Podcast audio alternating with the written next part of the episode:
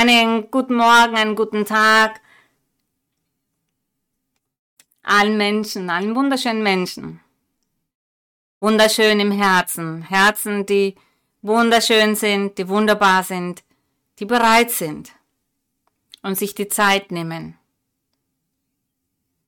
um diese Predigt mitzuverfolgen, diese zu hören und von Gott zu lernen.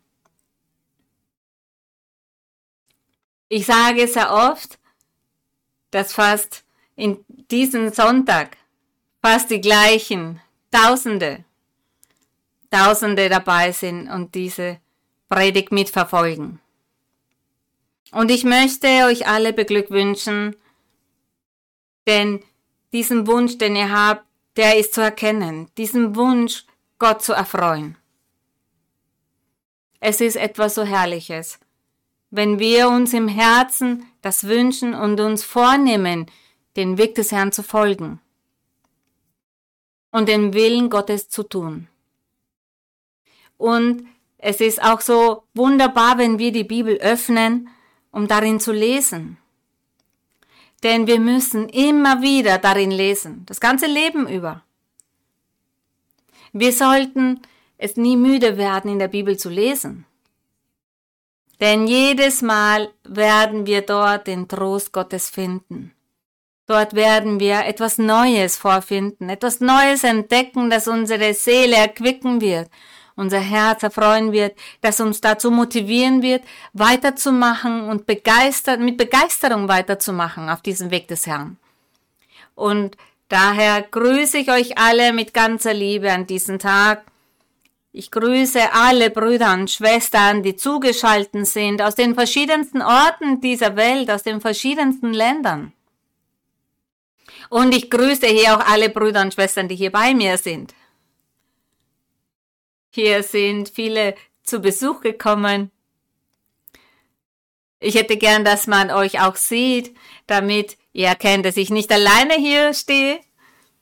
Ich bin bei euch, aber es sind auch Brüder und Schwestern hier bei mir, die wollten nicht mehr zu Hause sein und haben gesagt, wir gehen dorthin. Und wir werden beten, wir werden beten, dass und Gott darum bitten, dass er erlauben möge, dass die Gemeinden wieder öffnen. Es fehlt uns so sehr in der Kirche zu sein, dass wir die Gemeinden wieder öffnen. Es fehlt das Hände auflegen. Es fehlt die prophetische Rede. Und ich weiß, ihr seid alle Hunger, hungrig und durstig nach der prophetischen Rede, nach dem Hände auflegen. Andere wünschen sich so sehr die Gaben des Geistes, und wir möchten nun beginnen mit der heutigen Predigt, mit dieser heutigen Versammlung. Und ich habe aber darüber nachgedacht, wie viele sich wünschen, Gott zu dienen, die Gaben zu haben, Evangelist zu sein, Lehrer zu sein, ein Prediger und eine Predigerin zu sein, so wie Gott es möchte. Er möchte, dass sein Wort, sein Evangelium jetzt in diesen schwierigen Zeiten auch verkündet werden. Ich meine nicht nur die Pandemie, sondern diese schwierige Zeit auf der ganzen Welt.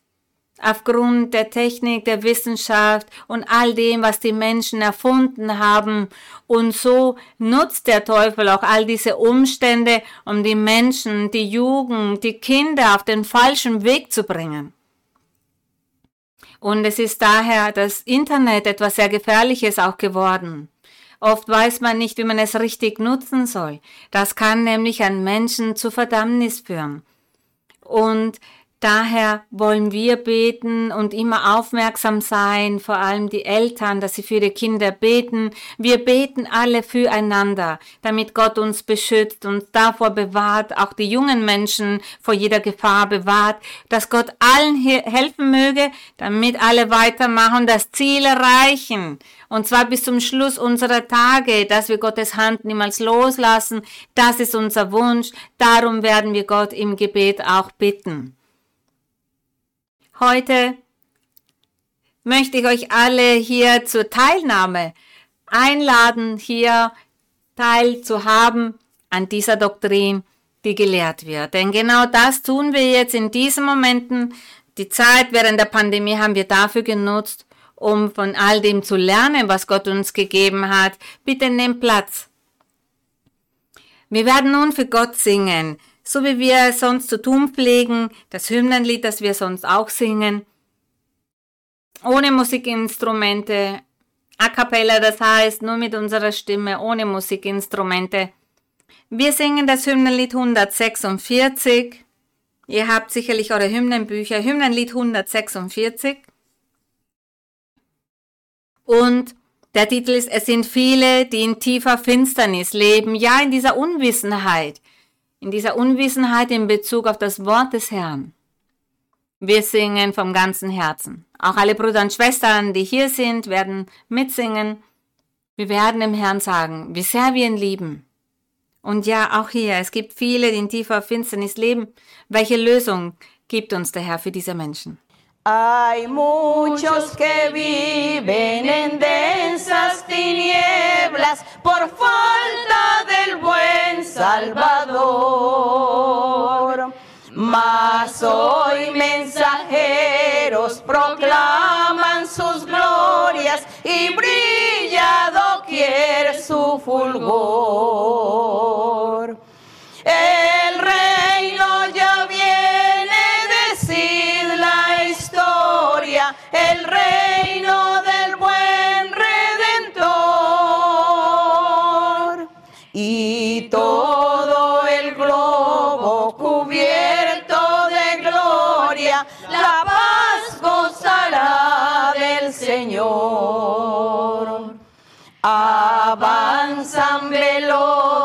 Las huestes celestes, avanzan con fe y valor,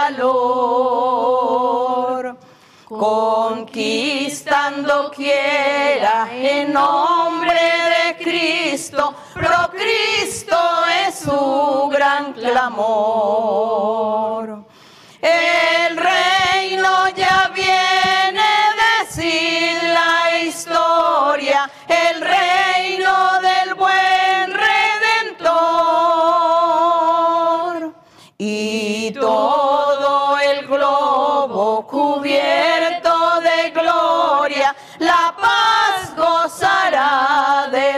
Señor con cantos y gritos y júbilo santo, a Cristo veremos allá. Le coronaremos cual rey soberano, él siempre nos gobernará.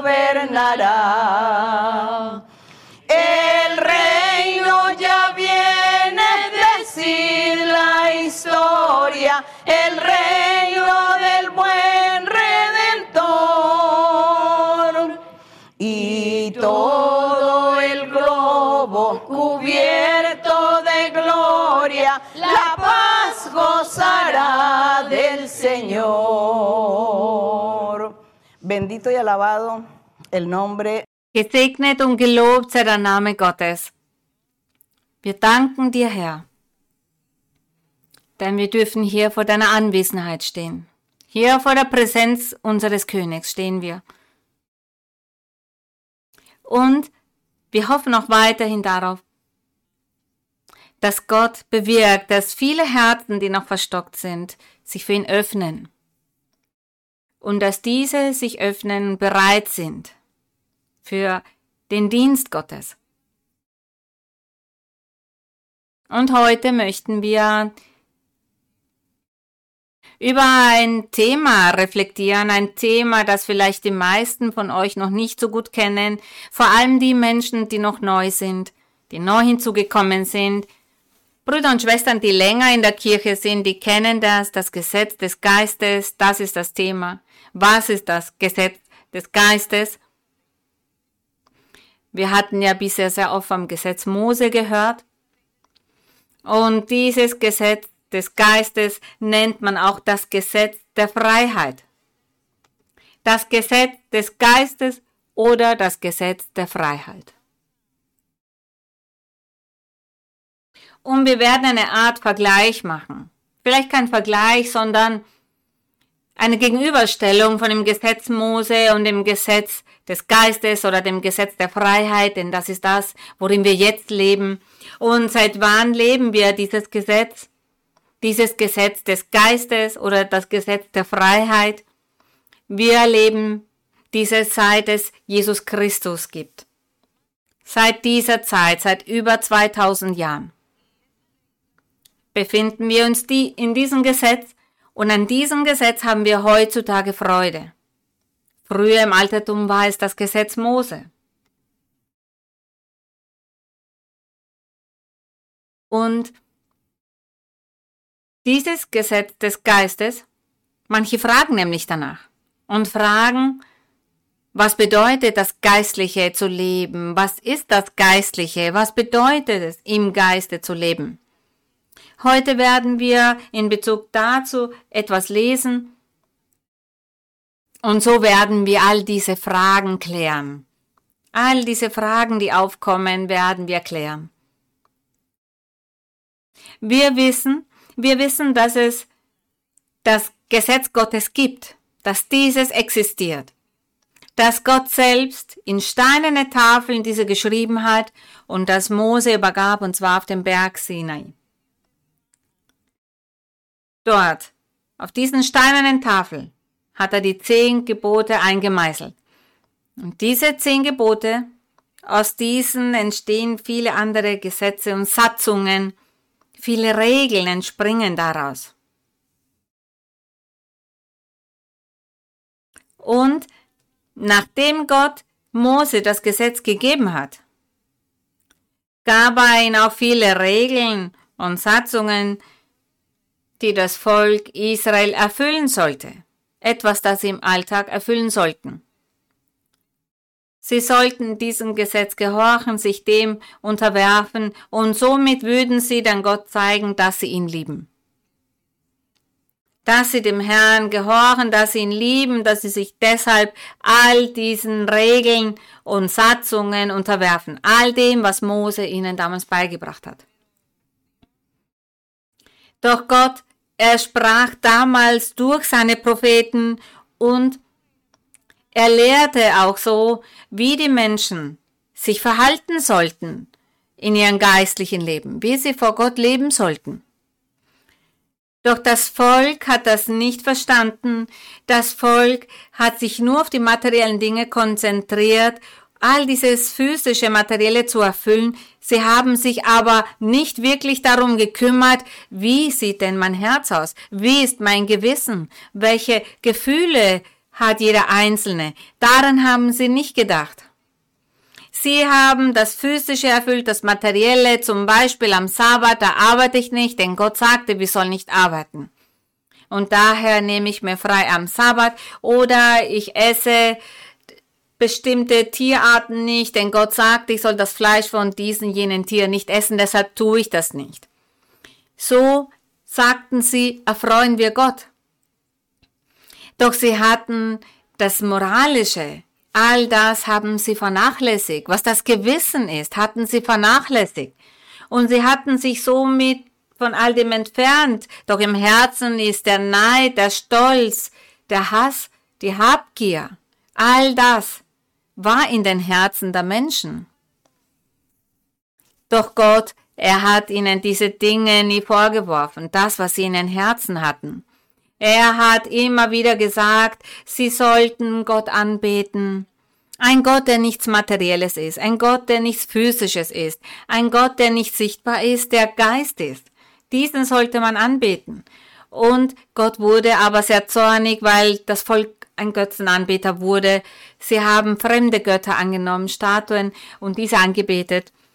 Und Gott, er hat durch die Propheten von der Zukunft gesprochen. Er sprach durch seine Propheten von dieser letzten Zeit und hat das Volk auch immer wieder ermahnt und gesagt, sie sollen bereuen. Und wenn sie das nicht tun, würde er sie ausrotten. Das heißt, er würde sie von seiner Präsenz trennen, loslösen. Und er sagte, er würde einen vollkommenen König, einen vollkommenen Herrscher schicken und er würde wunderbares Werk vollbringen. Nicht nur das Materielle, sondern in den Herzen der Menschen würde er das tun. Was die Werte betrifft, Er würde in den Menschen diese Werte legen. Dieser vollkommene König würde das tun, sagte er. Und Gott, er sprach so auf diese Weise durch seine Propheten. Das haben sie geweissagt, doch keiner verstand das. Vielleicht hat es einer verstanden, wollte aber trotzdem nicht gehorchen, sich dem nicht unterwerfen. Und so vergingen die Jahrhunderte, es vergingen viele Jahre. Und Gott sagte, in der Zukunft wird dieser vollkommene König kommen, der wird alles verändern und die Menschen werden dann ein anderes Leben führen. Diese Methode der Lösung wird eine andere sein. Und wenn wir zum Beispiel in den Evangelien lesen, und wenn wir uns da ansehen, dass der Messias gekommen ist, dass sich somit das Wort Gottes erfüllt hat, und dann, es kam auch der Johannes der Täufer und er verkündete diese frohe Botschaft der Erlösung, kündigte an, dass der Herr mit seiner Gerechtigkeit kommen würde. Und Johannes der Täufer, er sprach von Jesus Christus. Er sagte, nach mir kommt ein vollkommener König. Ich bin seiner gar nicht würdig, sagte er. Und dieser wird euch mit Feuer taufen, denn der Heilige Geist wird bei ihm sein und mit jenen sein, die ihm nachfolgen. So hat er gepredigt, das war die Predigt damals und dann kam der Herr, auch er predigte und er hat dann Folgendes gesagt. Das, was wir uns heute ansehen werden, dieses Gesetz des Geistes oder das Gesetz der Freiheit. Der Herr Jesus, er hat inmitten seiner Predigt oder mit seiner Botschaft zum Volk gesagt, das Gesetz und die Propheten, diese bestanden bis Johannes dem Täufer. Da sagte ihnen der Herr, Entweder haben es alle verstanden oder keiner hat es verstanden, doch es war ihnen vielleicht zu peinlich nachzufragen. Doch er sagte, das Gesetz und die Propheten, diese bestanden bis Johannes dem Täufer. Damit sagte er, dass durch ihn, dass mit ihm und nach ihm, dass da eine neue Methode der Erlösung bestehen würde für die Menschheit. Und dass sie nicht mehr durch das Gesetz Mose zur Erlösung kommen würden, sondern durch ein anderes Gesetz, und zwar dem Gesetz des Geistes. Und dieses würde gleichzeitig zum Gesetz der Freiheit für sie werden. Dieses Gesetz des Geistes, das wollte der Herr ihnen damit sagen. Nicht, dass das Gesetz Gottes annulliert wird, das nicht, sondern dass dieses abgeschafft werden würde, und zwar war gemeint die Rituale, und all diese materiellen, physischen Sachen, die das Volk eingehalten hat. Aufgrund dieser Gesetze und dieser Satzungen, die Mose ihnen hinterlassen hatte, das, was geschrieben war, das, was dem Volk beigebracht wurde und wo zum Volk gesagt wurde, ihr sollt diese Satzungen und Regeln erfüllen. Und Mose sagte zum Volk, alle sollen alles erfüllen, was ich euch hier beibringe. Denn nur das wird euch zum ewigen Leben führen. Wenn ihr gehorcht, wenn ihr den Geboten Gottes gehorcht und den Geboten, die ich euch hier schriftlich festhalte. Da sagte Mose zu ihnen, dann werdet ihr das ewige Leben erlangen. Doch leider passierte das ja nicht. Und daher hatte Gott schon eine neue Methode der Lösung bereitgehalten diese neue Methode der Erlösung, das Gesetz des Geistes. Und würde der Geist Gottes dieses Gesetz ändern? Nein, er würde es nicht ändern, sondern bestätigen, bekräftigen und sagen, ja, dieses Gesetz soll erfüllt werden. Das, was Gott in steinerne Tafeln geschrieben hat. Doch kein Mensch würde das vollbringen können. Mose hatte es nicht geschafft mit dem Gesetz, dem Volk die Erlösung zu verschaffen. Doch es gab einen vollkommenen König und dieser würde es schaffen. Der Erlöser, der Messias, der, der gekommen ist. Er hatte versprochen und gesagt, der Heilige Geist wird kommen. Dieser wird hier auf der Erde bei euch sein. Dieser wird hier sein und wird euch alles beibringen, euch leiten, euch orientieren. Und dieser wird dann über die Kirche herrschen, diese leiten und dem Volk, den Menschen alles beibringen. Das Gute und das Schlechte, nicht nur die Gebote vom Gesetz, das, was in seine Tafeln geschrieben worden war, sondern er sagte, er wird euch auch eine richtige Lebensweise beibringen. Und der Heilige Geist wird bis in alle Ewigkeit bei euch sein. Und somit werdet ihr stets wissen, was man tun soll und wovon man ablassen soll. Denn der Herr, er wusste doch, dass die Zeiten sich dann ändern würde, dass die Wissenschaft fortschreiten würde, dass sich alles verändern würde, wie diese Mode, wie wir es immer sagen, die Gewohnheiten, die Lebensweise der Menschen, die Kulturen würden sich ändern. All das würde sich ändern, das wusste er und Wer ist besser dazu geeignet als der Geist Gottes, um den Menschen beizubringen, wie sie sich im Alltag verhalten sollen, wie sie handeln sollen?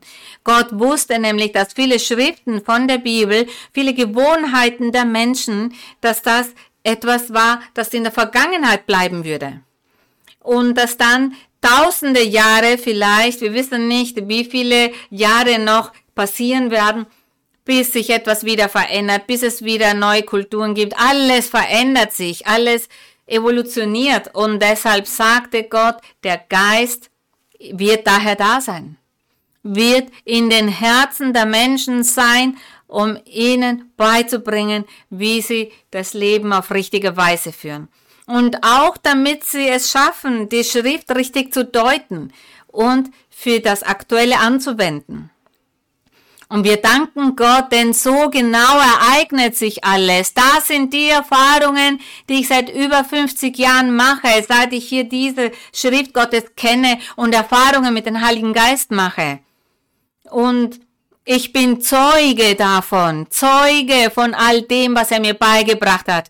Er hat mir beigebracht, wie ich leben soll, wie ich mich verhalten soll, wie ich vorgehen soll, wie ich mich dem Menschen gegenüber verhalten soll, ob ich mit jemandem zusammenkommen soll oder nicht, oder Menschen, von denen ich mich entfernen soll oder nicht. All diese Details stehen nicht geschrieben, aber das sind Dinge, die brauchen wir im Alltag. Das müssen wir wissen, damit wir Gott erfreuen können. Und genau das ist das Gesetz des Geistes oder das Gesetz der Freiheit. Und heute lesen wir einige Verse dazu, denn wenn ich jetzt weiter fortführe, werden wir dann nicht mehr fertig. Jesaja 61. Brüder und Schwestern, ich habe einen Fehler, und zwar wenn ich meinen Mund öffne, um von Gott zu reden, da bringt mich keiner zum Schweigen. Ich kann stundenlang reden, bis die Menschen weggehen und ich dann alleine weiterrede. Wahrscheinlich würde das passieren. Und wisst ihr warum? Weil ich so glücklich bin, wenn ich von Gott spreche. Das ist für mich das Allerschönste im Leben. Die Bibel zu öffnen und dass mir jemand eine Frage stellt. Das ist für mich die allergrößte Freude. Und ich bin glücklich dabei. Ich bin glücklich, wenn ich vor einem Menschen stehe, der mir eine Frage stellt in Bezug auf die Bibel. Das ist so eine große Freude, das Wort Gottes und dass jemand eine Frage dazu hat. Das ist meine Freude, Brüder und Schwestern. Jesaja 61. Da lesen wir einiges zu dem heutigen Thema, dem Gesetz des Geistes oder Gesetz der Freiheit. Und wir werden, indem wir fortschreiten in der heutigen Predigt, näher dazu erfahren und alles wird sich klären. Was ist das Gesetz der Freiheit? Oder was ist das geistliche Leben? Schwester, was bedeutet das? Das werde ich immer wieder gefragt. Jesaja 61, Vers 1, der Geist Gottes des Herrn ist auf mir. Jesaja 61, 1, was wir hier sehen, ist eine Prophezeiung in Bezug auf den Messias, den Erlöser, dieser vollkommene König, der dann in dieser letzten Zeit kommen würde. Unser Herr Jesus Christus ist gemeint. Und hier sagt der Prophet, der Geist Gottes des Herrn ist auf mir, weil der Herr mich gesalbt hat. Er hat mich gesandt, den Elenden gute Botschaft zu bringen. Und ich würde sagen, er hat mich gesandt, das Gesetz des Geistes zu predigen, diese frohe Botschaft der Erlösung. diese neue Methode der Erlösung. Gott, er hat das bereits vor Tausenden von Jahren vorbereitet. Das hat er vorbereitet für diese wunderbare Zukunft. Das, was nach Christus dann kommen würde. Und er sagt, er hat mich gesandt, den Elenden gute Botschaft zu bringen, die zerbrochenen Herzen zu verbinden, zu verkündigen, sagt er. Den Gefangenen die Freiheit. Welche Freiheit? Wer war gefangen? Und er sagt den Gebundenen, dass sie frei und ledig sein sollen. Welche Gefangenen? Er spricht hier nicht von jenen, die in physischen Sinne gefangen sind, Menschen, die man vielleicht beim Stehlen erwischt hat oder die gemordet haben und dann ins Gefängnis kommen. Von diesen spricht er hier nicht. Er sagt zu verkündigen den Gefangenen die Freiheit oder den Gebundenen, dass sie frei sein sollen. Der Teufel, der Teufel, er hatte die Menschen gefangen genommen. Er hielt sie wie Sklaven, denn sie alle lebten in Sünde. Und da sie alle in Sünde lebten, Männer und Frauen, daher waren sie von der Herrlichkeit Gottes geschieden, von dieser Anwesenheit Gottes getrennt. Und deshalb sagt er hier, dass sie Gefangene waren, Gefangene des Feindes aufgrund ihrer eigenen Sünde. Sie waren Gefangene, Gefangene, Gebundene. Der Teufel hielt sie gefangen. Und er sagt hier, der Herr wird den Messias, den Erlöser, den Erretter schicken, um diese frohe Botschaft zu verkünden. Und zwar all diesen Menschen, die Sklaven des Teufels waren, die Gefangene des Teufels waren aufgrund der Sünde und der Bosheit und die sehr darunter gelitten haben. Und deshalb sagte der Herr, tut Buße, bereut, das Himmelreich ist nahe. Die Erlösung ist heute bei euch eingetroffen. Da sagte er auch zu jemandem. Heute ist die Erlösung in dein Haus gekommen. Und warum? Weil diese Person an den Herrn geglaubt hat. Und dieser Mensch sagte, du, du bist diese neue Methode der Erlösung. Die frohe Botschaft, die du verkündest. Du bist der Weg, sagte dieser Mensch zu ihm. Der Weg, der uns zum ewigen Leben führen wird. Wer weiß, was dieser Mensch noch alles zu dem Herrn gesagt hat, dass er dann meinte, heute ist die Erlösung in dein Haus gekommen. Und in Vers 2, da steht, zu verkündigen, ein gnädiges Ja des Herrn. Und einen Tag der Rache unseres Gottes. Und er sandte ihn zu trösten, alle Trauernden doch nicht, dass sie trauernden, weil ein geliebter Mensch gestorben war. Nicht diese Art von Trauer ist gemeint, sondern dessen Herz war traurig, dessen Seele war traurig. Sie lebten ohne Gott. Gott hatte sich von ihnen abgewandt. Gott hatte sich von allen abgewandt aufgrund ihrer Sünde, aufgrund dieser Sklaverei, dessen Opfer sie geworden waren. Und deshalb fühlten sie, dass sie jemand verlassen hatte, dass der Ehemann, unser Gott, sie verlassen hatte. Und er sagte, ich bin gekommen, um diese Menschen zu trösten und diesen die neue Methode der Lösung zu bringen. Um zu predigen, um das Gesetz des Geistes zu predigen. Um das Gesetz der Freiheit zu predigen. Und wir gehen über zu Lukas. Und da werden wir diese Erlebnisse des Herrn uns ansehen. Lukas 4. Als er nämlich predigte, als er lehrte, als er diese frohe Botschaft der Erlösung verkündete, als er dort in Jerusalem für das Volk predigte, für ganz Judäa. Von überall kamen sie her, um das Wort des Herrn zu hören. Von vielen Ortschaften kamen sie dorthin, so steht es geschrieben. Sie kamen dorthin, um diese Botschaft von diesen wunderbaren Wesen zu hören. Dieser, der von Gott gesandt wurde. Lukas 4,18.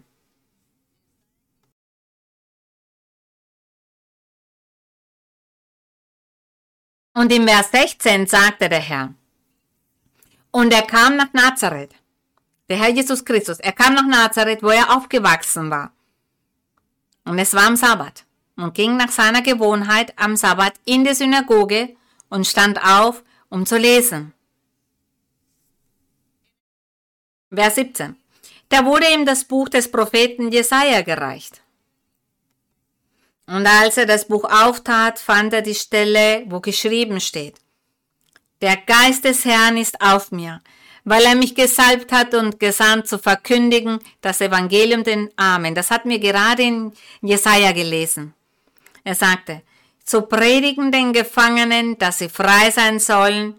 Ihr wisst ja bereits, es sind nicht Gefangene als solche gemeint, sondern die, die geistlich gefangen sind dessen Seele traurig ist, dessen Herz traurig und betrübt ist, einsam ist, verbittert vielleicht ist, sich einsam fühlt, voller Depressionen ist, gar nicht leben möchte. So ist ein Herz, das krank ist, das gefangen ist. Und er sagt, dass sie frei sein sollen und den Blinden, dass sie sehen sollen. Die Blinden, damit ist auch gemeint jene, die Unwissende sind in Bezug auf den Weg des Herrn. Die Unwissenden sind gleichzusetzen mit Blinden, dass sie sehen sollen und die Zerschlagenen zu entlassen in die Freiheit und zu verkündigen das Gnadenjahr des Herrn. Und als er das Buch zutat, gab er es dem Diener und setzte sich. Und alle Augen in der Synagoge sahen auf ihn. Und er sagte dann in 21, und er fing an zu ihnen zu reden, heute ist dieses Wort der Schrift erfüllt vor euren Ohren, gerühmt sei unser Gott. Der Herr Jesus Christus, er sagte hier, heute ist dieses Wort der Schrift, das von Jesaja 61, erfüllt vor euren Ohren. Denn hier stehe ich. Der Herr sagt es mit völliger Sicherheit. Er sagte, hier stehe ich vor euch. Und ich bin's.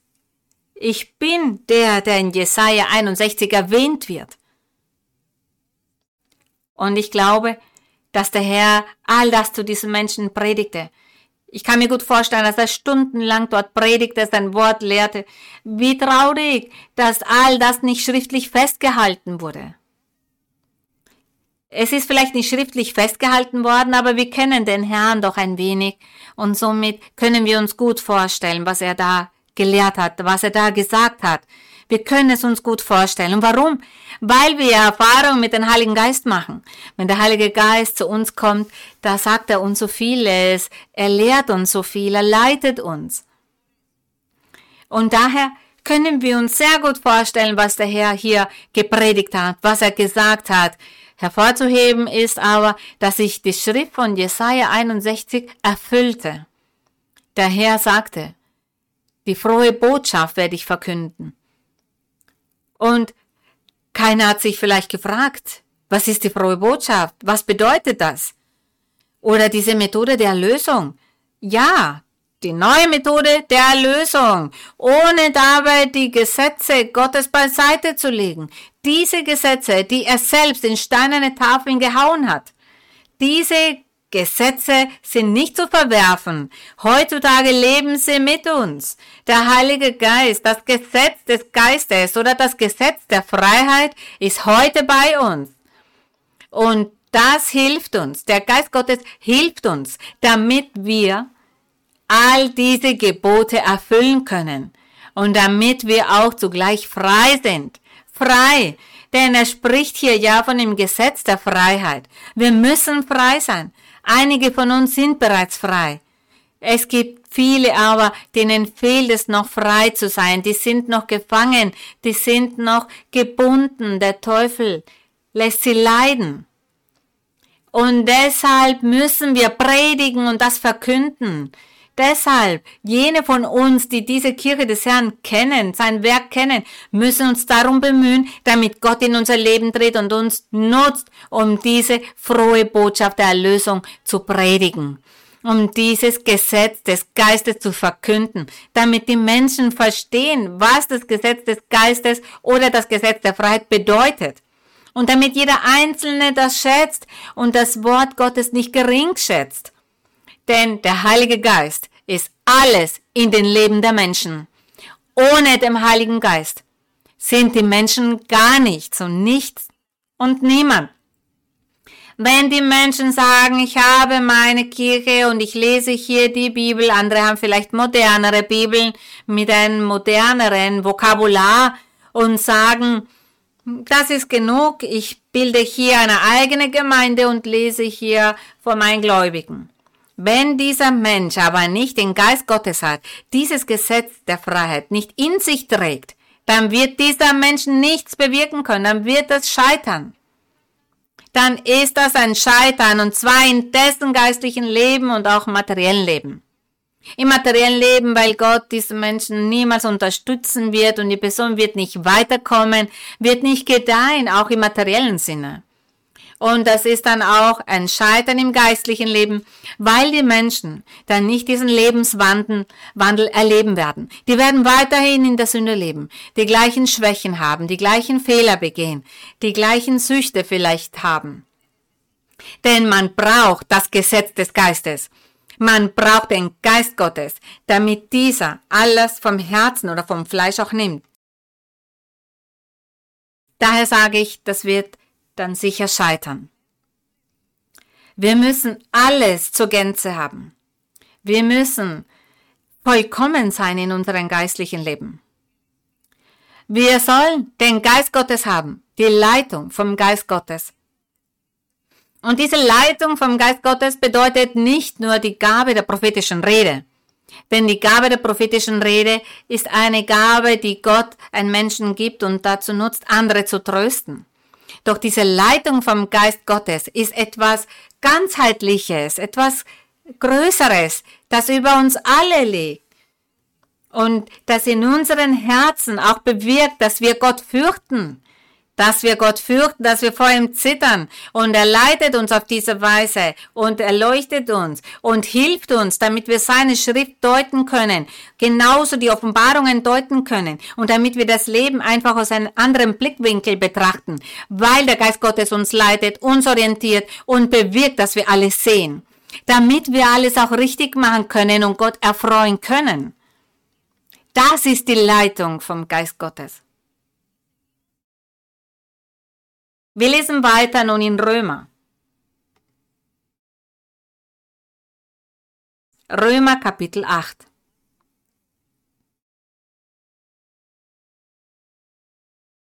Römer Kapitel 8, wir lesen jetzt etwas schneller, denn wenn ich nur drei Verse jetzt hier davon lesen würde, würde uns noch ein Teil fehlen. Deshalb müssen wir fast das ganze Kapitel lesen Wir dürfen nicht vergessen, dass wir hier versuchen zu verstehen und zu begreifen, was das Gesetz des Geistes ist. Aber mit all dem, was ich bereits erwähnt habe, weiß ich, dass ich schon ein wenig davon verstehe. Vor allem die Menschen, die neu hinzugekommen sind. Jene, die schon länger dabei sind, die kennen dieses Thema wahrscheinlich in- und auswendig. Die Prediger zum Beispiel, die kennen diese Themen und können das auch lernen. Aber die Menschen, die noch neu sind Heute sind ja alle dabei.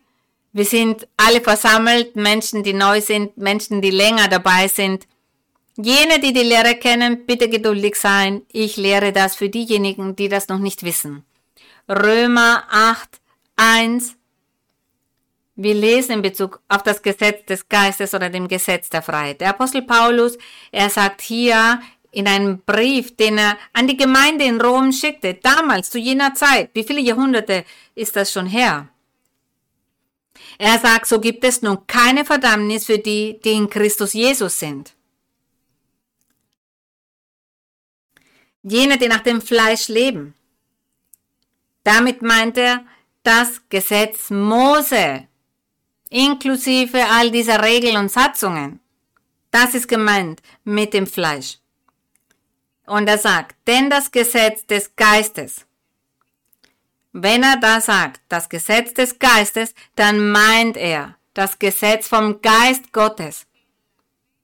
Das heißt, sie leben da im Glauben von wahren Evangelium des Herrn Jesus Christus. Das Gesetz des Geistes oder das Gesetz der Freiheit ist das gleiche wie das Evangelium, das rein und pur ist des Herrn Jesus Christus. Das ist die frohe Botschaft der Erlösung. Und das ist das, was wir versuchen zu verstehen, was das Gesetz des Geistes bedeutet, was es bedeutet, ein geistliches Leben zu führen. Und nach der heutigen Predigt wird es ganz klar sein. Und er sagt, jene, die nach dem Geist Gottes leben, die nach den wahren Evangelien von Jesus Christus leben. Vers 2. Denn das Gesetz des Geistes, der lebendig macht in Christus Jesus, damit meint er den Geist des Herrn, denn das Gesetz des Geistes, der lebendig macht in Christus Jesus, hat dich frei gemacht von dem Gesetz der Sünde und des Todes. Und mit diesem Gesetz der Sünde und des Todes, damit meint er das Gesetz Mose. Als er sagte, isst nicht von gewissen Tieren, trink das nicht, arbeite nicht an jenen Tag, du musst da reingehen, du musst da deine Füße waschen, du musst da die Hände waschen, du musst äh, die Schuhe ausziehen oder überall das Gesetz aufschreiben und so weiter. Es war eine Reihe von Regeln. So war das Gesetz Mose. Es war sehr schwierig, das zu erfüllen, alles einzuhalten. Und er sagt, dieses Gesetz nannte der Apostel das Gesetz der Sünde und des Todes. Und warum? Weil keiner dazu in der Lage war, das Gesetz zu erfüllen. Es war viel zu schwierig zu erfüllen. Sie haben immer wieder Fehler begangen. Denn manches Mal auch in ihrem persönlichen Privatleben die Unreinheit der Menschen, auch dafür gab es ja Regeln, man musste sich auf gewisse Art und Weise verhalten und die Menschen waren nicht dazu in der Lage, alles zu erfüllen und somit lebten sie immer in der Sünde. Sie lebten immer in der Sünde und die Sünde führte ja zum geistlichen Tod. Und deshalb sagte der Apostel Paulus, er sagt, für jene, die das Gesetz des Geistes, die diesem Gesetz folgen, für diese gibt es keine Verdammnis, sondern für jene, die dem Gesetz der Sünde und des Todes folgen, gemeint das Gesetz Mose. Der Apostel Paulus, er predigte hier, denn damals gab es in den Gemeinden viele Juden, die sich zum Evangelium von Jesus Christus bekehrt hatten, aber sie praktizierten noch immer ihre Rituale und Gepflogenheiten, so wie es im Gesetz Mose war. Zum Beispiel ließen sie sich noch immer beschneiden. Denn die Beschneidung, auch das nahm ein Ende, das gibt es nicht mehr. Diese Beschneidung wurde mit dem Gesetz des Geistes genommen, abgeschafft genauso wie der Sabbat als Ruhetag. Denn der Herr Jesus, er ist dieser Sabbat. Und die Beschneidung, die man früher durchführen ließ, diese kleine chirurgische Eingriff beim Mann, das hatte eine symbolische Bedeutung im Evangelium des Herrn Jesus Christus, und zwar die Sünde. Diese Befleckung durch die Sünde, dass es in den Menschen gibt. Und wenn sich ein Mensch zum Evangelium bekehrt oder zum Gesetz des Geistes bekehrt, indem sie den Glauben, das heißt das Evangelium des Herrn hören und sich dann bekehren, dann wird der Heilige Geist dieses Herz reinigen, diesen Körper des Menschen reinigen und von den Menschen die Neigung zur Sünde nehmen, all diese Schwächen von diesem Menschen nehmen die bösen Gedanken, die schlechten Handlungen, all das. Und somit würde das Herz davon gereinigt werden und da bekehrt sich dann der Mensch zu diesem Gesetz des Geistes, zum Evangelium des Herrn Jesus Christus. Und dieser bewirkt dann das Wunder im Leben der Menschen. Dieser Mensch wird dann verändert und hört auf zu sündigen. Das ist die geistliche Beschneidung. So könnten wir das sagen. Auf geistliche Weise wäre das die Beschneidung. Und deshalb haben die Aposteln nach der Offenbarung des Herrn, sie haben gesagt, beschneidet euer Herz, nicht euer Fleisch, euren Körper, das zählt nicht mehr, das zählt gar nicht mehr. Euer Herz müsst ihr beschneiden. Das heißt, hör auf zu fluchen, hör auf zu stehlen, hör auf neidisch zu sein, egoistisch zu sein oder die Menschen zu misshandeln. Hör auf mit all dieser Sünde, Unzucht, Ehebruch, lass von all dem ab. Und wenn du das tust, dann bedeutet das, du hast dein Herz für Gott beschneiden lassen. Denn das bedeutete, es bedeutete ja im Körper etwas Unreines zu haben. Deshalb haben sie das weggeschnitten, das abgemacht. Doch heutzutage, auf geistliche Art, mit dem Gesetz des Geistes, wir leben ja mit dem Gesetz des Geistes, mit dem Gesetz der Freiheit und mit dem Geist des Herrn, Dieser verändert uns, nimmt von uns die Neigung zur Sünde, nimmt von uns diese Schwächen, all das Böse, reinigt uns, somit beginnen wir ein heiliges Leben zu führen und somit habe ich mich beschneiden lassen. Das heißt, man braucht sich nicht mehr körperlich beschneiden zu lassen. Früher hat man nämlich damals die Menschen beschneiden lassen und dennoch haben sie dann in Sünde gelebt und weiterhin das Böse getan. Gott hat somit zu verstehen gegeben, das hat nicht funktioniert. Das Gesetz Mose in dieser Art hat nicht funktioniert. Brachte nicht das ewige Leben, brachte nicht die Freiheit, brachte nicht den Frieden und die Freude. Es bedeutete Gefangenschaft für die Menschen. Es brachte Sklaverei und somit kam dann das Gesetz des Geistes und regiert hier unter uns und das ist das, was wir heutzutage leben. Wir lesen weiter hier in Vers 3, denn was dem Gesetz unmöglich war, das heißt dem Gesetz Mose unmöglich war, weil es durch das Fleisch geschwächt war. Das Gesetz Mose war geschwächt durch das Fleisch, das heißt durch die Menschen. Sie konnten sich ja nicht verändern. Sie konnten nicht die Sünde von sich nehmen, das verändern. Weder den Neid noch die Habgier noch Egoismus von sich nehmen. Das Fluchen oder ähnliches oder sich auf obszöne Weise auszudrücken. Das konnten sie nicht von sich aus nehmen. Auch nicht an falschen Glaube, Aberglaube. All das konnten sie nicht von sich nehmen. Und somit sagt er, das Gesetz war geschwächt. Durch das Fleisch geschwächt. In der Schrift stand vielleicht, das Volk soll keine Hexen haben, keine Zauberer. Es stand geschrieben und die Menschen konnten es lesen. Sie wussten, unter dem Volk soll es keine Zauberer geben. Das war dem Herrn ein Gräuel, doch das Fleisch war stärker, war mächtiger als diese Schrift, als das geschriebene Gesetz. Daher hatten sie dennoch Zauberer, Geisterbeschwörer, diese haben sie aufgesucht. Sie glaubten an die Sterne, an den Mond, an die Sonne. Das war stärker. Und somit war das Gesetz Mose, das geschriebene Gesetz, war geschwächt. Es konnte nichts dagegen tun, konnte sich nicht dagegen auflehnen, weil das Fleisch der Menschen stärker war. Der Feind, der Teufel, hat die Menschen dazu gebracht, das Böse zu tun. Das hat sich ereignet und deshalb musste Gott wen schicken? Den Heiligen Geist. Er sandte den Herrn Jesus Christus, dieser predigte, dieser gab die Anweisungen, ging wieder und sandte dann den Heiligen Geist. Und heutzutage macht der Heilige Geist dieses Wunder in unserem Leben. Und er sagt, es war geschwächt wegen des Fleisches, das heißt wegen der Menschen. Und das tat Gott, sagt er. Er sagte, was dem Gesetz unmöglich war, weil es durch das Fleisch geschwächt war, das tat Gott. Er sandte seinen Sohn in der Gestalt des sündigen Fleisches und um der Sünde willen und verdammte die Sünde im Fleisch. Er sagte, er hat seinen Sohn gesandt, und zwar in der Gestalt des sündigen Fleisches. Deshalb hat er sich wie ein gewöhnlicher Mensch verhalten. Denn das war seine Aufgabe, wie ein Mensch gleich zu sein um selber zu überprüfen, inwieweit ist das möglich oder ist das nicht möglich. Und Gott hat gesehen, doch, es ist möglich. Der Mensch ist dazu in der Lage, sich zu ändern. Vers 4. Damit die Gerechtigkeit, die das Gesetz fordert, in uns erfüllt werde, die wir nun nicht nach dem Fleisch wandeln, das heißt nicht nach dem geschriebenen Gesetz von Mose wandeln, sondern nach dem Geist. Denn der Geist er verändert uns, erneuert uns, gibt uns ein neues, reines Herz und dann sind wir glücklich. Und dann haben wir nicht mehr das Verlangen nach der Sünde. Dann verlangt uns nicht danach, dann verlangt uns nicht danach, obszöne Wörter zu sagen, die Menschen zu beneiden, jemanden Böses zu tun, den anderen etwas wegzunehmen oder diese zu beleidigen oder zu verletzen oder jemanden umzubringen. All das tun wir nicht mehr, weil wir nicht mehr danach verlangen.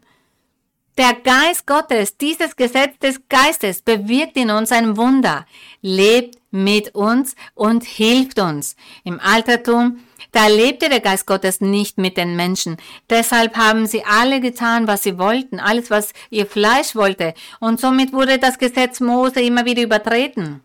All das wurde übertreten, weil es nicht erfüllt wurde. Sie konnten es nicht einhalten.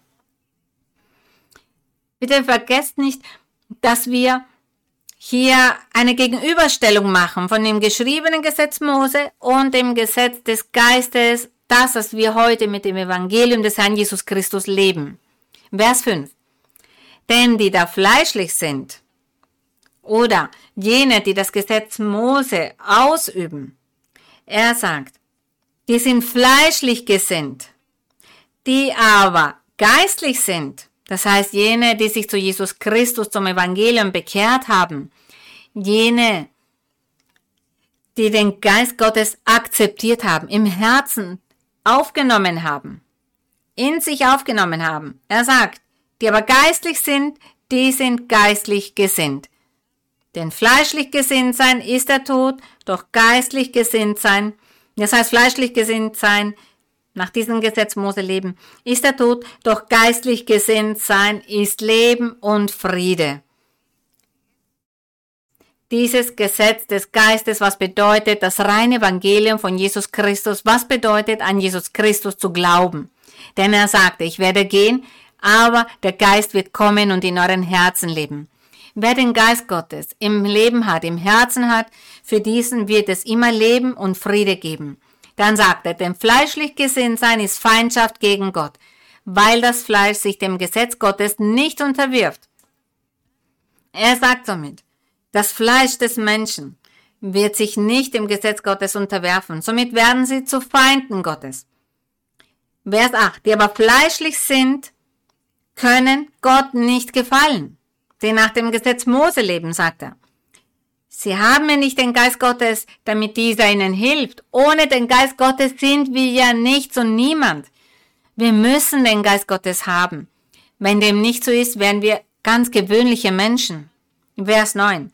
Ihr aber seid nicht fleischlich, sondern geistlich, da ja Gottes Geist in euch wohnt. Und das sagt er eindeutig. Und er sagte damit, wenn ihr von euch sagt, dass ihr Gläubige seid, dass ihr euch da versammelt, doch ihr habt nicht den Geist Gottes, dann seid ihr nicht von Gott. Diese Verse sind wichtig. Wir lernen hier, wie wir den wahren Weg des Herrn finden und begehen. Und er sagte, ihr aber seid nicht fleischlich, sondern geistlich, da ja Gottes Geist in euch wohnt. Wer aber Christi Geist nicht hat, der ist nicht sein, der ist nicht von Gott. Und daher kämpfen wir dafür. Alle müssen wir dafür kämpfen, um den Geist des Herrn in unserem Leben zu haben, in unseren Herzen zu haben. Kämpfen wir dafür. Kämpfen wir dafür. Es ist einfach. Das bedarf Aufrichtigkeit. Aufrichtigkeit Gott gegenüber und Gott mehr als alles andere zu lieben. Das sind die Bedingungen. Vers 10. Wenn aber Christus in euch ist, oder wenn der Geist des Herrn in euch ist, so ist der Leib zwar tot um der Sünde willen, und das stimmt. Er sagt hier, wenn der Heilige Geist in unserem Herzen lebt, in uns lebt, unser Fleisch ist dann tot für die Sünde. Und das stimmt, das ist wahr, das habe ich selbst in meinem Leben erlebt, erfahren. Seit ich den Herrn kennengelernt habe, hat mich nie wieder danach verlangt zu sündigen, Unzucht zu begehen, Ehebruch zu begehen oder zu stehlen, den Menschen Böses zu tun oder die Menschen zu beneiden oder ein falscher Zeuge zu sein oder jemanden zu verleumden oder Groll zu hegen jemanden gegenüber oder zu lügen. All das mit der Lüge, all das hat dann ein Ende. All das habe ich selbst so erfahren. Ich fühle nicht das Verlangen danach, jemanden zu belügen oder zu betrügen, das tue ich nie, denn das ist nicht in mir. Das trage ich nicht in mir. Und daher sage ich, ja, es ist wahr. Der Geist Gottes verändert uns, nimmt von uns das Verlangen nach der Sünde, reinigt uns und befreit uns und das möchte Gott. Wir sollen im Gesetz des Geistes leben oder im Gesetz der Freiheit leben. Vers 10 haben wir gelesen, Vers 11. Wenn aber der Geist dessen, der Jesus von den Toten auferweckt hat, in euch wohnt, das heißt in euren Herzen wohnt, so wird er, der Christus von den Toten auferweckt hat, auch eure sterblichen Leiber lebendig machen durch seinen Geist, der in euch wohnt. Gerühmt sei Gott, was für ein wunderschönes Versprechen Gott uns hier macht. Hier mit seinem Evangelium, mit seiner frohen Botschaft der Erlösung. Was der Geist Gottes ist. Der Geist Gottes, er selbst ist hier bei uns, hier auf der Erde bei uns, ist hier bei uns, befreit uns, reinigt uns, schenkt uns die Freude, nimmt von uns dieses Verlangen nach der Sünde. Vers 12. So sind wir nun, liebe Brüder und Schwestern, nicht dem Fleisch schuldig, dass wir nach dem Fleisch leben.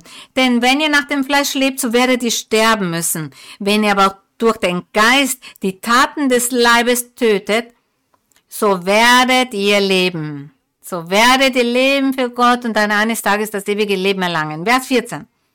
Und ich hoffe, ihr lest alle mit mir den Vers 14. Lesen wir alle gemeinsam. Denn welche der Geist Gottes treibt, die sind Gottes Kinder. Nun, versteht ihr diesen Vers? Ihr hattet diesen Vers sicher schon oft gelesen. Sicherlich hattet ihr schon oft diesen Vers gelesen, vielleicht falsch gedeutet.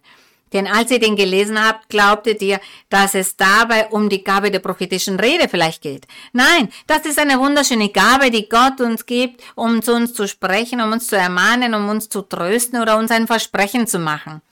Aber viele Menschen hören die prophetische Rede und wie man so umgangssprachlich sagt, hier rein und da raus. Und die Menschen sündigen weiter kommt vielleicht ein Jahr in die Kirche und hört immer wieder Prophezeiung in diesem einen Jahr, doch die, im Privatleben begeht die Person Ehebruch, Unzucht, begeht viele Gräueltaten im Privatleben. Das ist vielen passiert. Und diese Menschen glauben, dass weil sie in die Kirche kommen und Prophezeiung hören und Gott diesen Versprechen macht und sagt, mach weiter, verändere dich, da hören die nicht zu. Doch diese Menschen glauben, das ist ausreichend. Aber nein, das Gesetz des Geistes muss in unser Herz sein, in unser Leben sein, damit unser Alltagsleben beispielhaft ist, ein Zeugnis für die anderen ist. Dass wir zeigen, dass wir gut handeln, dass wir Gutes tun. Das bedeutet das Gesetz des Geistes. Dazu werden wir geleitet. Er sagt hier deutlich, denn welche der Geist Gottes treibt oder leitet, die sind Gottes Kinder. Geleitet zu werden bedeutet nicht nur zurechtgewiesen zu werden, angeleitet zu werden, sondern das bedeutet, dass der Geist Gottes in unseren Herzen lebt, in unseren Wesen lebt. Da soll dieser Vers 14 bedeuten. Wir gehen über zu 2. Korinther 3.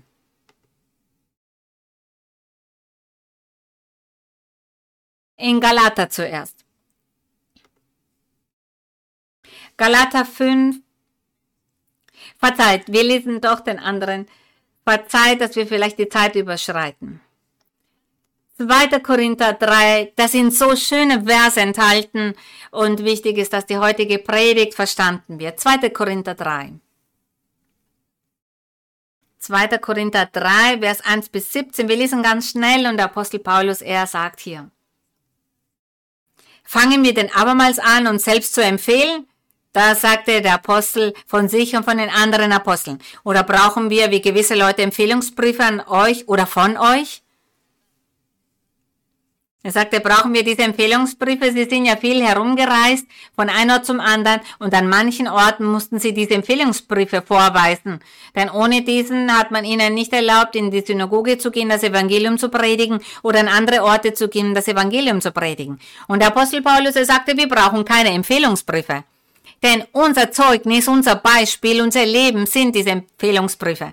Und er sagte, nachdem wir euch außerdem diese frohe Botschaft verkünden, vom Gesetz des Geistes, vom Gesetz der Freiheit reden, das, was Gott uns gegeben hat, dann werden Wunder und Zeichen passieren. Dann werden all diese Zeichen passieren und das sind unsere Empfehlungsbriefe. Und er sagte, ich glaube, das wird für ausreichend sein. Da sagt er dazu den Menschen und im Vers 2 sagt er, ihr seid unser Brief in unser Herz geschrieben, erkannt und gelesen von allen Menschen. Ist doch offenbar geworden, dass ihr ein Brief Christi seid durch unseren Dienst.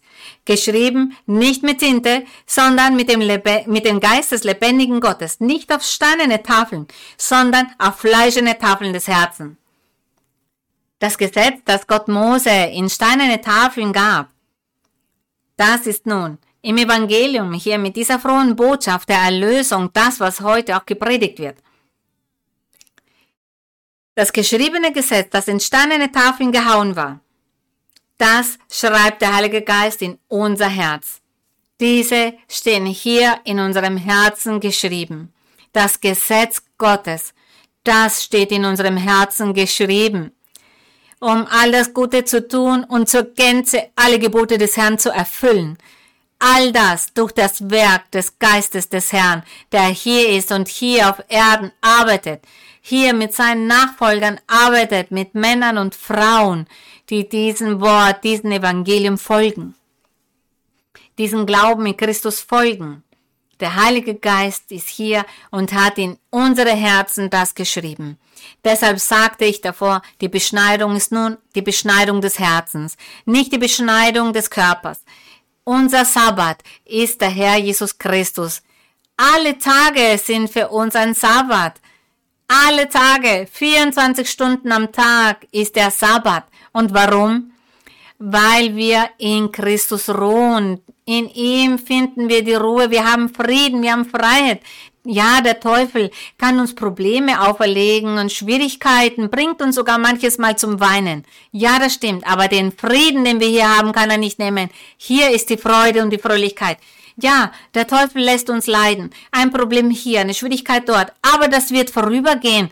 Gott wird mich stärken, er wird mein Herz erfreuen, er wird meine Tränen trocknen. Gott ist bei mir. Das Gesetz des Geistes ist hier. So ist das. In unseren Herzen haben wir dieses geschriebene Wort des Herrn. Sein Wort ist hier. Und deshalb sagt er hier, dieses Gesetz, das auf steinerne Tafeln geschrieben wurde, dieses ist nun in den fleischenden Tafeln des Herzens. Vers 4. Solches Vertrauen aber haben wir durch Christus zu Gott. Nicht, dass wir tüchtig sind von uns selber, uns etwas zuzurechnen als von uns selber, sondern dass wir tüchtig sind, ist von Gott der uns auch tüchtig gemacht hat zu Dienern des neuen Bundes, nicht des Buchstabens. Er hat hier vor allem von der Arbeit gegeben, die Gott ihnen gegeben hatte. Sie waren Diener des neuen Bundes, nicht des Buchstabs, das heißt nicht vom Gesetz Mose, sondern des Geistes, vom Gesetz des Geistes. Und dann sagte, denn der Buchstabe tötet. Ja, das stimmt, der Buchstabe tötet. Und das stimmt. Alle, alle sind damals ja gestorben und waren von der Herrlichkeit Gottes geschieden. All jene, die das Gesetz Mose im Altertum auslebten. Alle waren sie von der Herrlichkeit Gottes geschieden, denn daher steht hier, der Buchstabe tötet. Ja, sie haben gelesen und gelesen, alle Regeln haben sie gelesen, konnten diese aber nicht erfüllen. Somit hat sich Gott von ihnen abgewendet, von ihnen entfernt und daher steht, der Buchstabe tötet. Aber der Geist macht lebendig. Der Geist Gottes macht lebendig. Und auf welche Art und Weise macht er lebendig? Wenn wir hier die Bibel öffnen und uns eine Geschichte ansehen, etwas, das vor tausenden von Jahren passiert ist, das macht der Geist für uns heute lebendig, lässt uns das sehen wie etwas Reales, denn auch wir erleben Ähnliches. Und so macht er diesen Buchstaben lebendig. Das ist vielleicht vor tausenden von Jahren passiert, aber auch heute kann das passieren. Auch heute muss man gewisses verhindern oder anderes erreichen oder anderes tun oder anderes erleben, um die Segnung Gottes zu erlangen. Das ist gemeint, wenn er sagt, der Geist, er macht die Gebote, das Wort des Herrn lebendig denn so ist das Gesetz des Geistes. Und wir befinden uns unter dem Gesetz der Freiheit und wir leben mit dem Geist Gottes. Er macht die Schrift lebendig, macht alles lebendig, was für uns sonst schwierig wäre. Der Heilige Geist bewirkt dieses Werk. Jene, die unter dem Gesetz Mose lebten, konnten Gott nicht erfreuen, konnten die Gebote nicht erfüllen. Und er sagt dann hier in Vers 7, wenn aber der Dienst, der den Tod bringt, gemeint ist das Gesetz Mose, wenn aber der Dienst, der den Tod bringt, der mit Buchstaben in Stein gehauen war, Herrlichkeit hatte, Sie, er sagte hier, das hatte so viel Herrlichkeit. Diese Manifestation war etwas so Herrliches. Das, was Gott Mose am Sinai gemacht hat. Er sagte, das hatte Herrlichkeit so dass die Israeliten das Angesicht des Mose nicht ansehen konnten, wegen der Herrlichkeit auf seinem Angesicht, die doch aufhörte. Ja, so war es ja. Sie konnten das Angesicht von Mose nicht anschauen. Aber dennoch hörte diese Herrlichkeit auf, hatte ein Ende. Denn keiner konnte all das erfüllen. Doch die Herrlichkeit in der Zukunft, diese Herrlichkeit der letzten Tage, diese Herrlichkeit, die vor über 2000 Jahren schon eingetroffen ist, das ist die Herrlichkeit, die wir heutzutage genießen. Wir erfreuen uns heute an dieser Herrlichkeit. Wir erfreuen uns an der Anwesenheit des Heiligen Geistes in unserem Leben. Denn er bewirkt, dass wir all das fühlen, dass wir diesen Wunsch fühlen, Gott zu erfreuen, der Bibel zu lesen, zu singen, zu beten. Und wenn Gott sich manifestiert mit seinen geistlichen Gaben, dann ist das etwas so Wunderschönes, dann fühlen wir uns wie im Himmel. So ist das. Und er sagte, wenn das Herrlichkeit hatte, so dass die Israeliten das Angesicht des Mose nicht ansehen konnten, wegen der Herrlichkeit auf seinem Angesicht, die doch aufhörte, wie sollte nicht der Dienst, der den Geist gibt, viel mehr Herrlichkeit haben? Dieser Dienst, der den Geist gibt. Damit hat er verglichen. Diese Herrlichkeit, die Mose erlebt auf dem Berg Sinai, als Gott ihm die Gebote gab. Diese Herrlichkeit, die doch aufhörte, die ein Ende hatte. Keiner hat es geschafft. Und er sagte, wie ist dann die Herrlichkeit heutzutage? Wie ist die jetzige Herrlichkeit? Die ist noch viel größer. Und er sagt, diese ist dieses Amt vom Geist Gottes, dieser Dienst vom Geist Gottes, denn der Geist Gottes leitet uns, herrscht über uns, belehrt uns. Er ist derjenige, der uns alles offenbart, der unser Herz verändert, uns Frieden und Freude schenkt.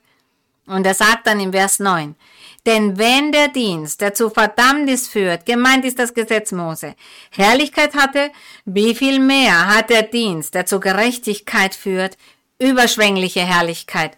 Und welches ist dieser Dienst, der zur Gerechtigkeit führt? Das Gesetz des Geistes oder das Gesetz der Freiheit.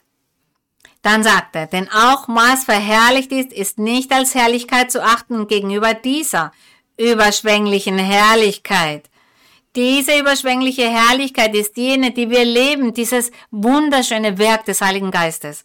Und dann sagt er, denn wenn das Herrlichkeit hat, was da aufhört, das heißt das Gesetz Moses hatte ja ein Ende, all das, was sie da erlebten.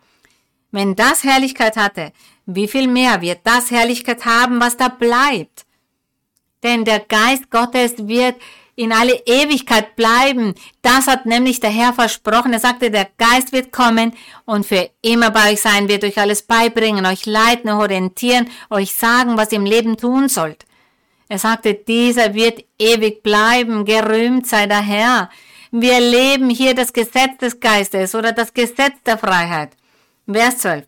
Weil wir nun solche Hoffnung haben, sind wir voller Freimut und nicht wie Mose, der eine Decke über sein Angesicht legte, damit die Israeliten nicht sahen das Ende dessen, was da vergeht. Aber ihr Sinn wurde verstockt. Von jenen Menschen damals. Er sagt, aber ihr Sinn wurde verstockt, denn bis auf den heutigen Tag bleibt diese Decke über dem alten Bund, wenn daraus gelesen wird. Sie wird nicht aufgedeckt. Er sagte somit, das Volk Israel hat damals das nicht verstanden. Vers 15. Aber bis auf den heutigen Tag, wenn Mose gelesen wird, liegt die Decke auf ihren Herzen, auf jenen, die ungläubig sind. Er sagt, wenn es aber umkehrt zu dem Herrn, so wird die Decke abgetan.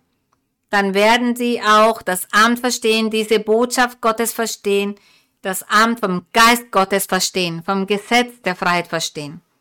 Und er sagt, der Herr ist der Geist wo aber der Geist des Herrn ist, da ist Freiheit. Wir alle aber spiegeln mit aufgedecktem Angesicht die Herrlichkeit des Herrn wider.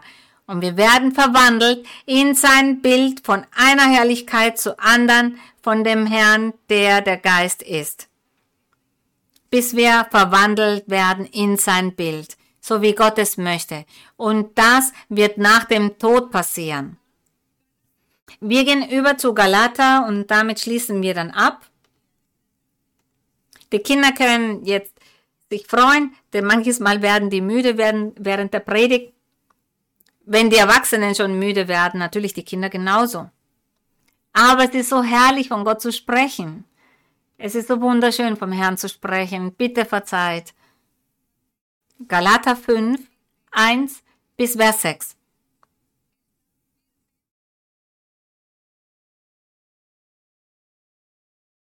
Er sagt, zur Freiheit hat uns Christus befreit. So steht nun fest.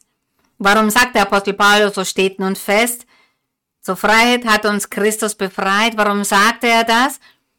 Weil damals alle Sklaven waren. Früher waren sie Sklaven gewesen. Manche Sklaven vom Gesetz Mose und der Sünde. Sie haben das Gesetz Mose ausgeübt, aber dennoch gesündigt. Und daher sagt er, er hat uns befreit. Und dann alle anderen Menschen, auch diese waren Sklaven des Teufels aufgrund ihrer eigenen Sünde.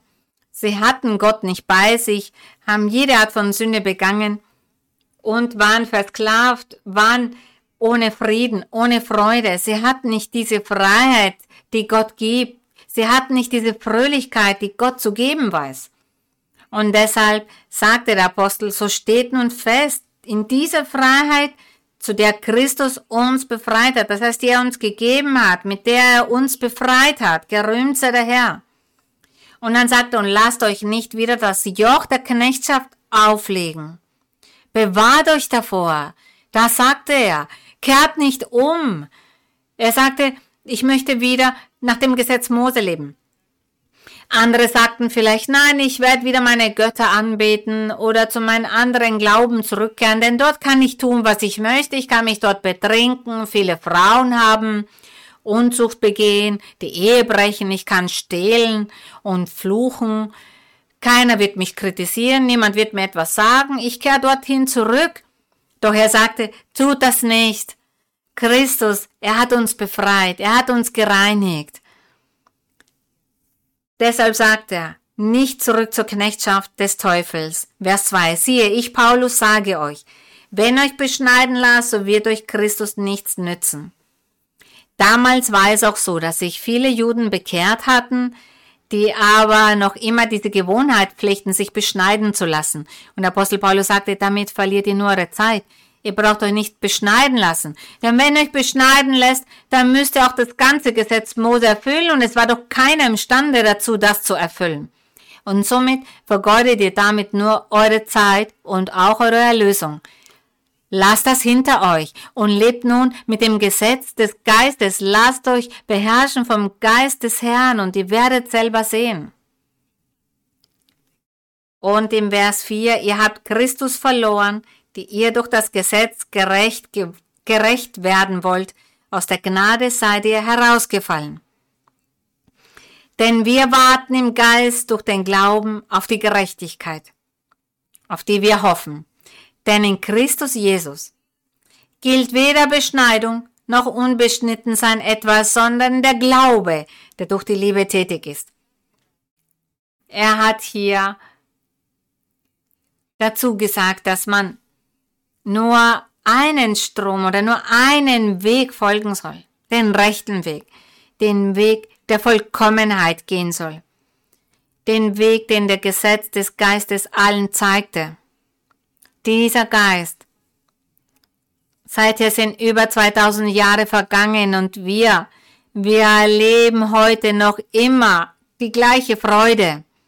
Wir erleben die Manifestation Gottes die Versprechen, die Gott uns macht, diese erfüllt er.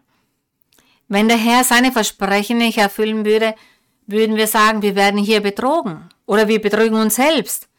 Aber nein, er erfüllt seine Versprechen und deshalb glauben wir. Deshalb glauben wir daran, dass er existiert, dass er ein lebendiger Gott ist, dass dieser Gott, der vor tausenden Jahren das machte, dass er sich auch heute manifestiert er hat seine Schöpfung nicht vergessen. Er möchte, dass wir ein edelmütiges, bescheidenes, demütiges Herz haben, dass wir dieses öffnen und sagen, ja, mein Herr, ich möchte. Komm in mein Leben, komm zu mir, ich möchte geleitet werden von deinem Heiligen Geist. Wir leben mit dem Geist Gottes. Wir leben im Geist der Freiheit, denn der Herr hat uns befreit von diesem Feind, der immer gegen uns ist, uns Böses antun möchte. Doch wir haben den Herrn an unserer Seite und er gewährt uns den Sieg. Das bedeutet, im Geist zu leben. Und deshalb hatte ich gesagt, diesen Vers müsst ihr euch leiten. Denn alle, die der Geist Gottes treibt, diese sind die Gotteskinder. Wollt ihr ein Gotteskind sein?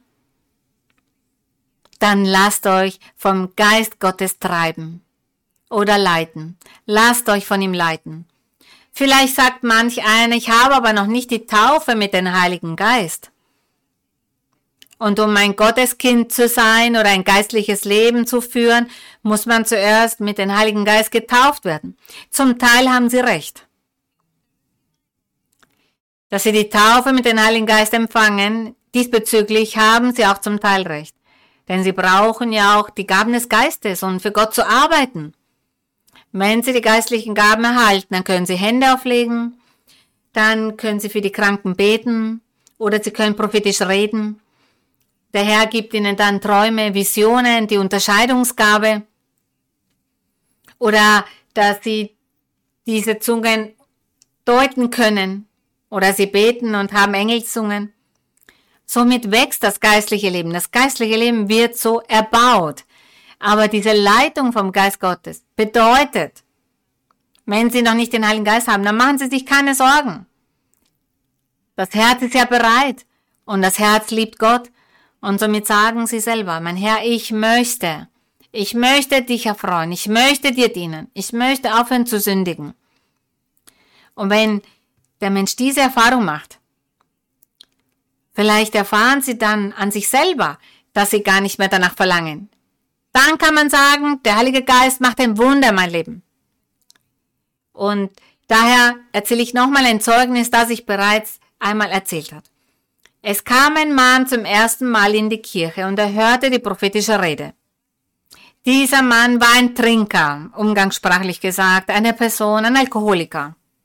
Er hat sich immer wieder betrunken, täglich hat er getrunken, täglich hat er Alkohol getrunken. Und er kam in die Kirche, man hat für ihn gebetet, ihm Hände aufgelegt und Prophezeiung gegeben. Und in der prophetischen Rede sagte der Herr zu ihm, du betrinkst dich, du trinkst gerne Alkohol, aber ich werde das von dir nehmen. Ich werde dich davon befreien und du wirst nicht weiter trinken. Er wurde zornig, er wurde wütend. Er glaubte, dass der Mensch, der für ihn betete, das gesagt hat. Und er sagte, nein, hier ist mir gesagt worden, dass ich nicht mehr trinken werde, somit werde ich von nun an noch mehr trinken als vorher. Das war seine Absicht. Das hatte er vor. Der Geist Gottes kam aber zu ihm. Bitte seht, wie der Geist Gottes da in diesem Menschen gewirkt hat. Er war ja zum ersten Mal in der Kirche gewesen. Er hatte nicht die Taufe mit dem Heiligen Geist. Doch was tat der Geist Gottes? Dieser nahm von ihm das Verlangen, das Verlangen nach dem Alkohol, dieses Verlangen, sich zu betrinken. Dieses Verlangen nahm er von ihm. Somit sehen wir, welches Werk der Geist Gottes bewirkt jene, die der Geist Gottes treibt. Und dieser Mann kam nach Hause und dann vergingen vier Tage, vier Tage hat er nichts getrunken und dann sagt er, ach ja, ich habe nicht wie sonst mein Bier getrunken. Ich weiß nicht, wie viele Bier er am Tag getrunken hat. Und er sagte, ich möchte nun trinken. Doch als er das vorhatte, wollte er das nicht mehr. Er verspürte kein Verlangen mehr danach. Und dieser Mann war, war so davon begeistert, dass er wieder in die Kirche kam und das bezeugte. Er hat das bezeugt und sagte, mir ist dieses so passiert. Wer konnte dieses Wunder vollbringen? Der Geist Gottes. Und es war gar nicht nötig, dass er in Engelszungen spricht oder die Taufe mit dem Heiligen Geist hat.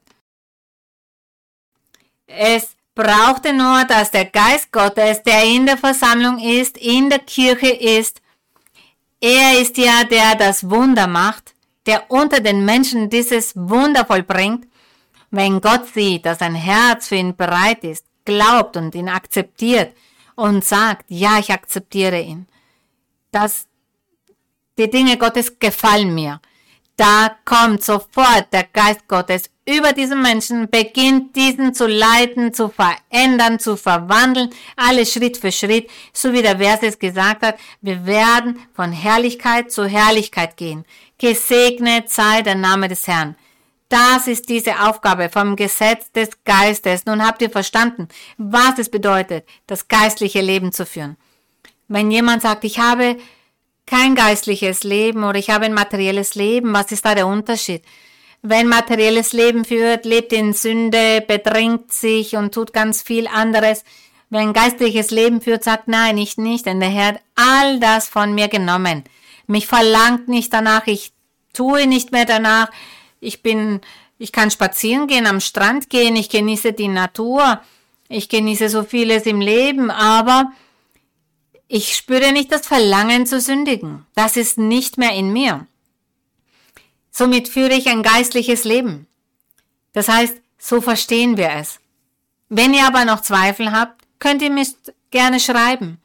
Und ich werde versuchen, das nochmals zu erklären. Meine lieben Brüder und Schwestern, liebe Zuseher, Zuseherinnen, Menschen, die noch neu sind, bitte von der Sturheit, von der Törigkeit ablassen. Warum sucht ihr nicht nach eurer eigenen Freude? Warum sagt ihr nicht, ich möchte glücklich sein und somit werde ich die Bibel öffnen, um zu sehen, was ich davor finde? Was hält Gott hier für mich bereit? Es wird so viel von dieser Freude gesprochen, die Gott gibt. Ich möchte das Gleiche haben. Tut das. Und ihr werdet sehen, Gott wird sich in eurem Leben manifestieren, euch Freude geben, euch Frieden geben. Er wird über euch herrschen und da leben. Und somit werden wir alle unter dem Gesetz des Geistes oder unter dem Gesetz der Freiheit leben. Mit diesem herrlichen Evangelium des Herrn Jesus Christus, darum und die Ehre sind für Gott. Und wir werden alle nun zu Gott beten, wir werden dem Herrn danken. Und wir beten auch für die Krankheiten, für die Heilung. Bitte vergebt, dass ich die Zeit überschritten habe. Vergib mir bitte. Wir werden beten für die Krankheiten, für alle Bedarfe, Herzenswünsche auch. Und jene, die noch keine Erfahrungen gemacht haben mit dem Gebet, auch da sagt man mir, ich weiß nicht, wie ich beten soll. Macht euch keine Sorgen. Gott sieht euch, sieht euer Herz. Und dass ihr bereit seid, wir danken an unseren Herrn, wir beten zu ihm. Mein Herr, ewiger Gott, heiliger Gott, wir stehen hier vor dir möchten dir zuallererst Danke sagen und deinen Namen loben und deinen Namen verherrlichen. Wir danken dir, mein Herr, im Namen Jesus Christus, deines geliebten Sohnes. Gelobt und gesegnet sei dein Name auf alle Ewigkeit. Du bist heilig, du bist gerecht, du bist gnädig und barmherzig, langsam zum Zorn und so groß in Barmherzigkeit. Deine Versprechen sind treu und wahrhaftig. Dein Wort ist Wahrheit, mein Herr, wir danken dir. Wir erfreuen uns so sehr an deinem Wort, an den Wörtern, die aus deinem Mund kommen, so besagt es auch im Psalm. Himmlischer Vater, wir danken dir, dass du unser Herz, unsere Seele, unser ganzes Wesen erfreust. Wir danken dir für diese Freude. Mein Herr, hilf uns, dir zu folgen, auf diesem Weg zu verweilen dass wir nicht abkommen vom Weg dass wir feststehen und mutig sind und immer weitermachen. Auf diesem Weg, diesem wunderschönen Weg der Vollkommenheit. Danke, mein Herr. Hilf uns, deinen Weg zu verstehen, dein Wort zu verstehen. Und in diesem Moment bete ich auch, mein Herr, für alle Menschen, die bedürftig sind. Es gibt Menschen, die krank sind, verschiedene Krankheiten haben, unheilbare Krankheiten.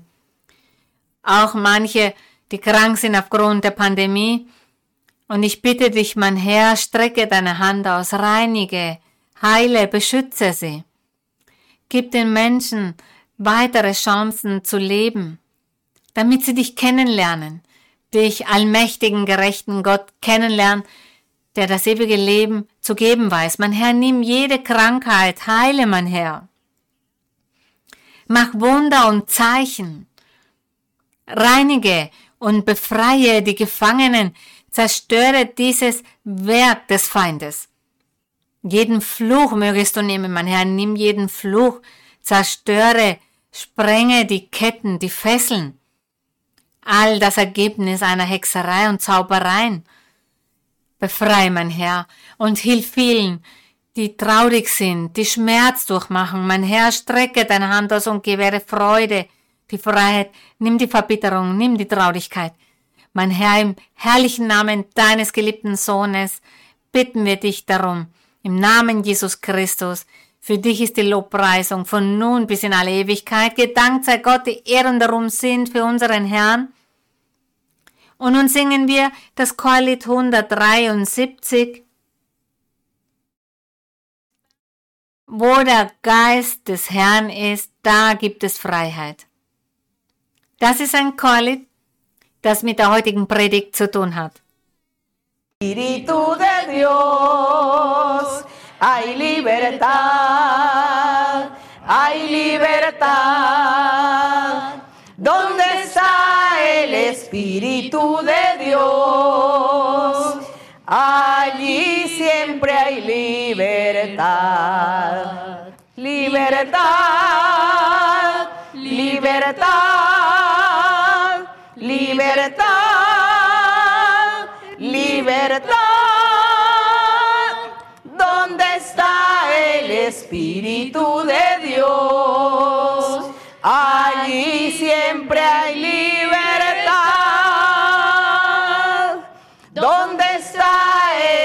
Espíritu de Dios?